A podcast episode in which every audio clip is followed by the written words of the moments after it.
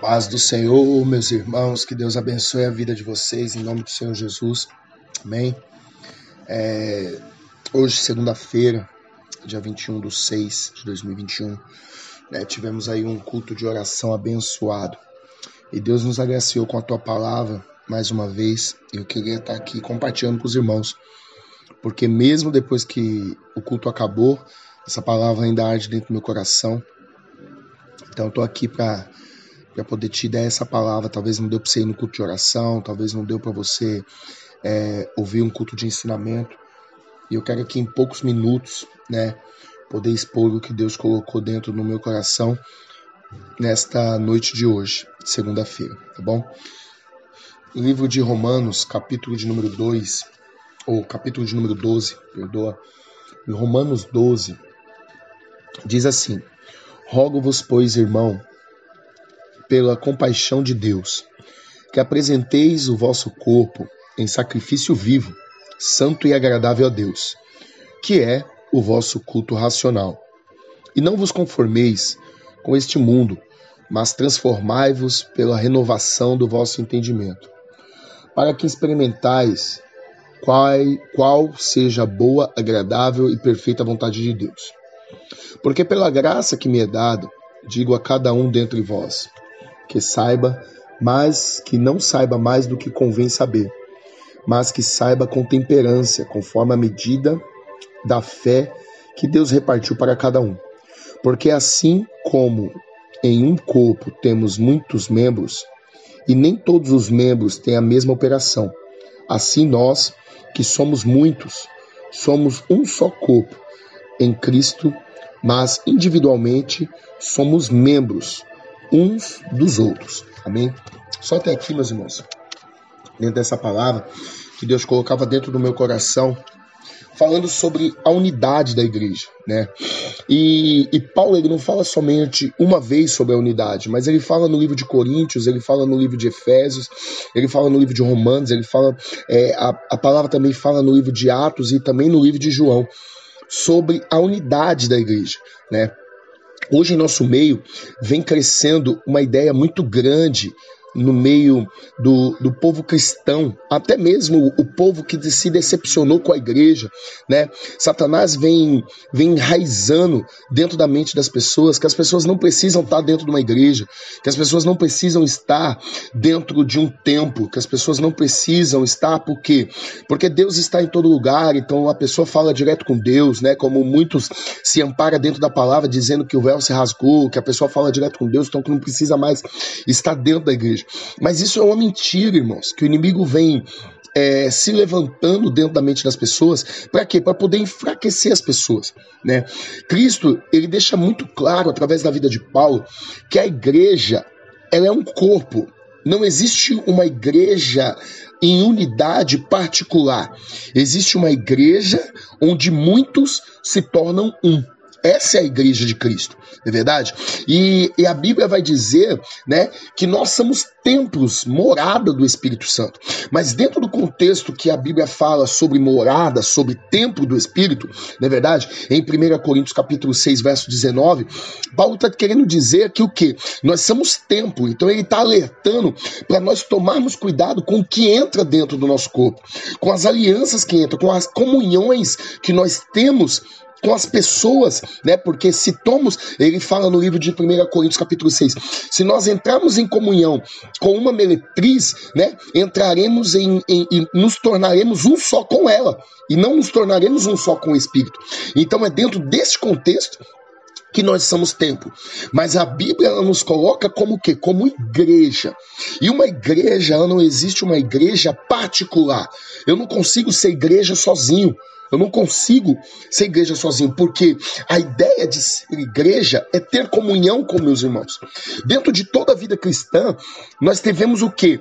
É ter comunhão com Deus e com o próximo como a nós mesmos, não é verdade? Então, como que eu vou ter comunhão com o meu próximo se eu não tenho uma comunhão com meus irmãos em Cristo Jesus, né? Aí, e Paulo ele fala no livro de, de de João, né? Que o, o, a, a, Bíblia vai falar no livro de João que Jesus ele ora pelo povo, né? Ele ora pelo, pela para Deus não só por aqueles que estão com ele, mas por aqueles que viriam creriam nele através da palavra. No livro de João, capítulo 17, verso 20, ele vai dizer: Pai, eu a ti para que, não só por esses que estão aqui, mas por pelos que virão a crer em mim através da tua palavra.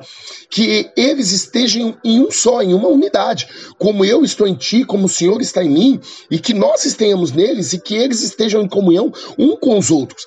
Então, Cristo, em todo momento, ele quis que nós, que nós tivéssemos comunhão. Ele quis sim que nós participássemos de um corpo, não é verdade? Veja bem, se nós olharmos para nossa mão, né, e você cortar um dedo seu, a tua mão, ela se adapta a fazer as funções sem aquele dedo. Mas aquele dedo que foi cortado e foi lançado fora do corpo, ele apodrece ele não tem mais vida. Então, um membro fora um corpo, ele apodrece, ele definha, ele se decompõe, não é verdade? Ele perde totalmente a ligação. E o que nos colocam em comunhão com o corpo é a circulação do sangue. O coração, ele bomba o sangue e mantém todos os órgãos e todos os membros vivos. Então, quando nós nos cortamos do corpo, automaticamente o sangue para de correr dentro de um membro cortado. Então Deus, ele fala muito forte ao meu coração sobre a unidade. Eu não sei, você que está me ouvindo, se você faz parte da igreja, se faz parte do nosso ministério, ou se essa mensagem vai chegar através da na tua vida, através de algum membro da igreja que vai mandar para você, que sabe que você talvez esteja longe da presença de Deus ou não vai mais numa igreja. Escuta o que Deus está querendo dizer. Ele quer trazer você de volta a ter comunhão, primeiramente com o corpo da igreja e primeiramente e, e, e com Ele, para que você esteja ligado nesse corpo. Para que, para quê? Para que a gente, para que o corpo corpo de Cristo ele possa andar ajustado, ele possa andar equilibrado, ele possa andar ligado com Cristo, não é verdade? Então, dentro de todas as passagens, eu poderia aqui relatar várias passagens sobre unidade. A Bíblia vai falar sobre unidade no livro de 1 Coríntios, capítulo 12. A Bíblia vai falar sobre unidade em Efésios, capítulo 4. A Bíblia vai falar sobre unidade em João, capítulo 17. Vai falar sobre unidade em Atos, capítulo 2. Na é verdade, então a Bíblia vai nos dar várias passagem sobre unidade. E unidade é se tornar um. Então eu não posso ser um se eu não posso ter unidade se eu sou sozinho.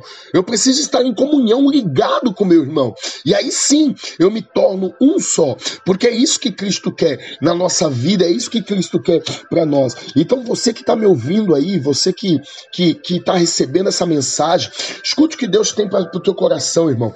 Se volte, ligue com Cristo. Ou se você está na igreja, mas você é daquelas pessoas individuais, egocentristas, né? Que você liga só para você, que Deus fala só para você, escute, meu irmão. Você tem que estar tá ligado com o corpo, você tem que estar tá junto com, com o povo de Deus, você tem que estar tá orando uns pelos outros, suportando uns pelos outros, porque Deus, ele, ele, ele é maravilhoso, ele quer isso para nós. Olha só, a Bíblia vai dizer no livro de Efésios, capítulo 4, que ele diz assim, ó, no verso 12: querendo o aperfeiçoamento dos santos para a obra do ministério, para a edificação do corpo de Cristo, até que todos cheguemos à unidade da fé ao conhecimento do Filho de Deus, o varão perfeito à medida da estatura completa de Cristo, para que não sejamos mais meninos, inconstantes, levados em rodas por todo o vento de doutrina, pelo engano dos homens, que com astúcia enganam fraudulosamente. Então escute uma coisa, Deus quer que você permaneça em comunhão. Ele diz no verso 15: Antes seguimos a verdade em caridade, crescemos em tudo, naquele que é o cabeça em Cristo, do qual todo o corpo. Olha isso, ele fala de corpo. Ele não fala de uma pessoa só, ele fala o corpo, bem ajustado e ligado pelo auxílio de todas as juntas, segundo a justa operação de cada parte, faz o aumento do corpo para a edificação em amor. Então, meus irmãos, fique com essa palavra dentro do coração. Amém? Volte para a presença do Senhor. Se você já está dentro da presença do Senhor, se una dentro do corpo de Cristo. Mantenha a união com o teu irmão. Por mais que o corpo possa ser, por mais que você possa olhar e dizer assim, ah, pastor, mas eu sou membro, ninguém tem falta de mim, não, meu irmão. Dentro de um corpo, o dedinho mindinho, ele tem uma função tremenda. Se você bater num dedinho mindinho, todo o corpo, todo o corpo, ele sente a dor. Então não importa se você é grande, se você é pequeno, se você é obreiro, se você é membro, se você não importa, irmão. Todos têm sua obrigação específica dentro da presença de Deus. Amém? Fique com essa palavra dentro do teu coração. Que Deus te abençoe. Amém. Eu oro a Deus nesta noite para que você se una ao corpo de Cristo. Amém? Senhor Deus amado e Pai querido, toma a vida de cada irmão, Senhor, que está ouvindo esta palavra. Senhor amado, tira, Senhor, todo individualismo. Tira, Senhor amado, toda doutrina, Senhor amado, que afasta, Senhor amado, os teus servos do teu corpo, Deus. Deus, toma nas tuas mãos, una, Senhor amado, este corpo que é a tua igreja, para que ela possa crescer, para que as vidas possam ser salvas e transformadas. Deus, toma o coração desta pessoa, Pai. Tira tudo aquilo que afasta ela de uma união dentro da tua igreja, de uma união dentro com o corpo, Pai. Toma nas tuas mãos, ó Pai, os teus servos, ó meu Deus, em nome do Senhor Jesus, ó Pai. Amém e amém. Amém, meus irmãos. Fica com essa palavra dentro do teu coração. Que Deus abençoe em nome do Senhor Jesus. Amém